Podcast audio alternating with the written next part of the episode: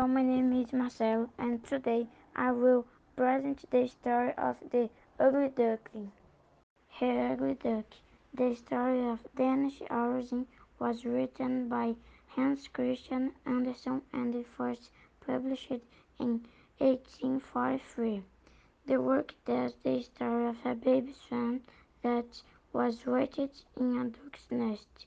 As he was different from the others, he was mocked and persecuted by everyone.